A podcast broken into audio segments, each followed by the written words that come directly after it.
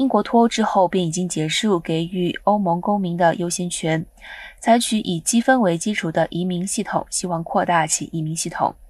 希望吸引优秀聪明的人才前往，因此英国决定提供工作签证给在全球顶尖大学的毕业生们。不过，英国多年来一直面临劳动市场吃紧的局面。英国脱欧和新冠加剧这一状况，制造、物流和食品业的公司敦促政府放宽入门级工作的相关规定。根据今天的宣布计划。